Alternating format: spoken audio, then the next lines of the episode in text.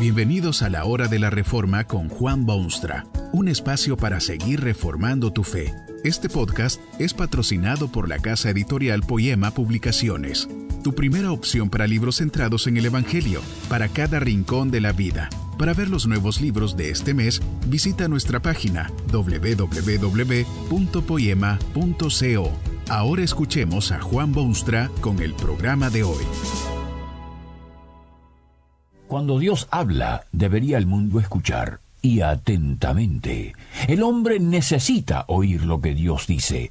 Le es provechoso, pero también urgente. Vive desamparado, desorientado, engañado, hipnotizado. No tiene ya visión correcta, le falta capacidad de oír, tiene un corazón endurecido, es arrogante sin tener mérito, entiende mal las realidades de la existencia, se cree en la luz pero navega en tinieblas, está convencido en su fuero interno que va a puerto seguro, pero la realidad incontrovertible es que el barco de su ser va derecho a las rocas de su destrucción. La humanidad desesperadamente necesita oír la voz de Dios. Y Dios ha hablado, en términos claros, penetrantes, cortantes, categóricos. Habló Dios todas estas palabras diciendo, y luego se dan en sucesión vertiginosa los diez mandamientos que es la ley para todos. No hay ser humano, por bajo o humilde o degenerado que haya llegado a ser, que no esté bajo la jurisdicción de esta ley de Dios. Todos, absolutamente todos, deberían escuchar cuando Dios habla en estos diez mandamientos. Muchos han escuchado, porque esta ley se ha convertido en la base fundamental de muchísimos sistemas morales de la historia y todos los códigos legales del mundo civilizado han sido afectados por lo que Dios ha dicho en esta ley para todos. ¿Ha pensado usted alguna vez, por ejemplo, por qué es que se condena invariablemente el homicidio? ¿Sabe por qué es que aun entre aquellos que la practican a diario hay ciertas reservas sobre la mentira? ¿Por qué es que no se admiten testimonios falsos ni en la vida diaria ni en los tribunales de justicia? ¿Cómo es que el concepto de la familia está tan ampliamente protegido y el matrimonio y las relaciones entre padres e hijos? Es que Dios ha hablado y el hombre ha oído pero hay quienes locamente proponen destruir la vigencia de esta ley. Dicen cosas extrañas y tergiversan de ese modo los deseos, pero también la misma personalidad del Dios que da esta ley para todos. Hablan algunos como si esta ley fuese tan solo para gente de otras épocas, por allá, bien lejos, mucho antes de la llegada de Jesucristo al mundo. Otros afirman que era solamente para ese pueblo famoso y privilegiado de los hebreos. No era ley para filisteos o egipcios o la gente de Mesopotamia. Otros aducen que Cristo abrogó esta ley, aunque Cristo mismo dijo que no había venido a abrogarla. Hay quienes contrastan la fe del Nuevo Testamento con la ley del Antiguo y proceden luego a decir que la fe excluye la ley y que no es posible mantener ambos conceptos en quien piensa bíblicamente. Es extraña esta opinión, porque nada menos que el docto y entusiasta y ejemplar apóstol Pablo era promotor infatigable de la fe, pero al mismo tiempo defensor militante de esta ley poderosa de Dios. Esta ley es aún para todos y está en plena vigencia en los ámbitos del cielo y en lo más recóndito de la tierra. Hay tres funciones o fines involucrados en esta ley para todos. Esta ley de Dios demuestra y prueba, en primer lugar, la incomprensible arrogancia y orgullo del corazón humano.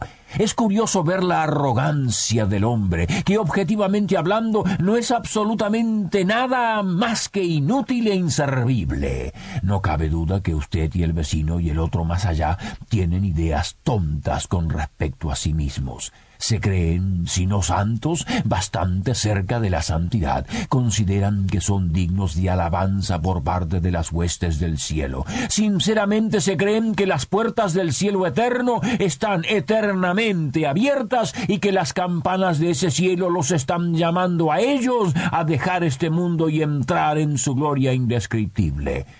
El hombre tiene tendencia a considerarse santo, justo, suficientemente humilde, digno, merecedor de los buenos oficios de Dios.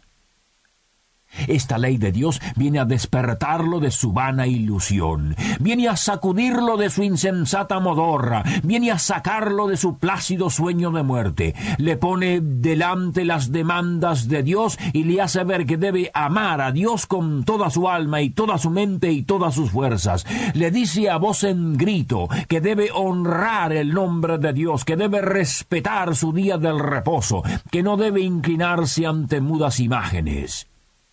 Y como si esto no fuese suficiente, esta ley procede luego a decirle en la cara que debe obedecer a los padres y respetar la autoridad, que debe abstenerse de matar y de mentir y de cometer adulterio. Y si escucha la voz de Dios y analiza esta ley para todos, empieza a darse cuenta de que toda su vida ha vivido una ilusión, que en vez de arrogancia le cabe la vergüenza, que está destinado al naufragio en vez del puerto de refugio. Se le quita su arrogancia, desaparece su orgullo, comienza un sentido irresistible de necesidad y se siente impulsado a solicitar socorro y auxilio antes de hundirse en su ahora clara miseria espiritual. Tal como lo decía el apóstol Pablo, la ley ha servido para llevar a esa alma a los pies del único Salvador. Le ha hecho ver al arrogante pecador que todo su edificio está construido sobre la arena y que esencialmente no es más que un castillo en el aire. La soberbia del pecador se vuelve la gratitud del redimido. La ley ha mostrado al hombre la insensatez de su arrogancia y la locura de su ilusión. Pero hay otra función en esta ley de Dios, también para todos. Lo decía muy bien el apóstol Pablo al escribirle a su protegido Timoteo. Hablando de lo buena que es esta ley de Dios, le asegura que no fue dada para el justo, sino para los transgresores y desobedientes, para los impíos y pecadores, para los irreverentes y profanos, para los parricidas y matricidas, para los homicidas, para los fornicarios, para los sodomitas, para los secuestradores, para los mentirosos y perjuros, y para cuanto se oponga a la sana doctrina. La ley de Dios es precisamente para esa enorme y vasta categoría de la especie humana, lo más bajo y lo más vil, lo peor de lo peor. Un eminente teólogo dice sobre esto que el cometido de la ley es que aquellos que nada sienten de lo que es bueno y justo, sino a la fuerza, al oír las terribles amenazas que en ella se contienen, se repriman al menos por temor de la pena y se reprimen. No porque su corazón se sienta interiormente tocado, sino como si se hubiera puesto un freno a sus manos para que no ejecuten la obra externa y contengan dentro su maldad que de otra manera dejarían desbordarse. Así es. Aun los más degenerados seres que el pecado ha producido a veces sienten en sus conciencias el temor del castigo divino por desobedecer sus mandamientos. Esto pone freno a la maldad de los hombres. Miles de actos atroces no se cometen simplemente porque Dios ha dado esta ley. Infinidad de acciones vergonzosas no se llevan a cabo simplemente porque Dios ha prometido severísimo castigo a quienes violan sus leyes santas y justas. El terror que el castigo de Dios inspira en los malhechores cohibe sus actos malévolos, previene su conducta destructora e impide que sus manos sangrientas sigan en senderos de cada vez mayores crímenes.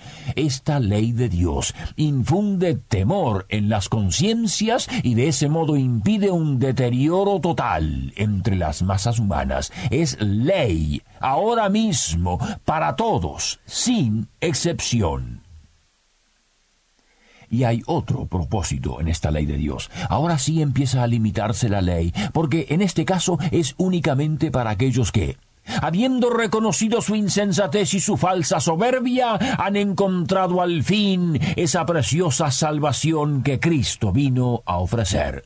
Cristo sometió todos sus actos y su misma persona a las demandas de esta ley y salió victorioso. Esa victoria le da el honor y privilegio de ser el único mediador entre Dios y los hombres, el único nombre dado a los hombres en que el hombre puede ser salvo. Esa ley le hace ver su pecado miserable, pero Jesús le abre las puertas a una nueva vida. La ley lo condena, pero Jesús lo salva. La ley lo destruye, pero Jesús lo eleva. Por medio de Jesucristo, el hombre puede obtener completo perdón de todos sus pecados. Y es entonces que esta ley de Dios empieza a cobrar cada vez más importancia. El hombre que ha sido redimido del pecado, que ha sido lavado en la sangre de Jesús, que ha sido hecho hijo de Dios, con ardor y vigor anhela conocer la voluntad de quien lo salvó. Como el ciudadano que ha sido liberado quiere dedicar su vida entera a quien lo liberó, así el creyente en Cristo Jesús anhela con todo su ser conocer la voluntad de su Dios y de su Padre para vivir como Él quiere que viva. La ley de Dios le sirve de guía en su marcha por el mundo. Ahora que ha sido redimido, la ley no es ya una ley que aplasta porque demanda lo imposible, sino que es un mapa que le ayuda a vivir a la gloria de Dios, para el bien de sus semejantes y para gozo y alegría de su propio corazón. Esta ley de Dios es para todos, es para el que vive aún en su arrogancia, que no es más que ilusión, le hace ver que no tiene base alguna para su soberbia personal. La ley de Dios exige tanto de él que ni siquiera quien se considera perfecto puede seguir en semejante ilusión. La ley de Dios le hace ver que no hay para él esperanza alguna.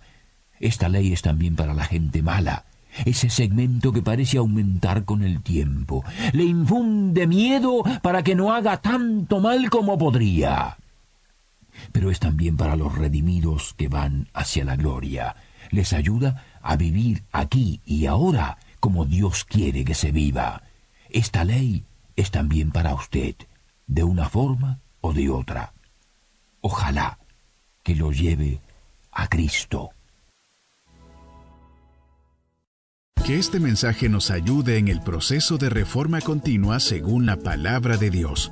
Si quieres profundizar en la exposición bíblica, puedes buscar más recursos en www.poema.co.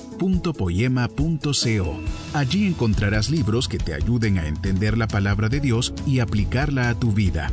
Poema, el Evangelio para cada rincón de la vida. Nos vemos en el próximo episodio de La Hora de la Reforma con Juan Bonstra.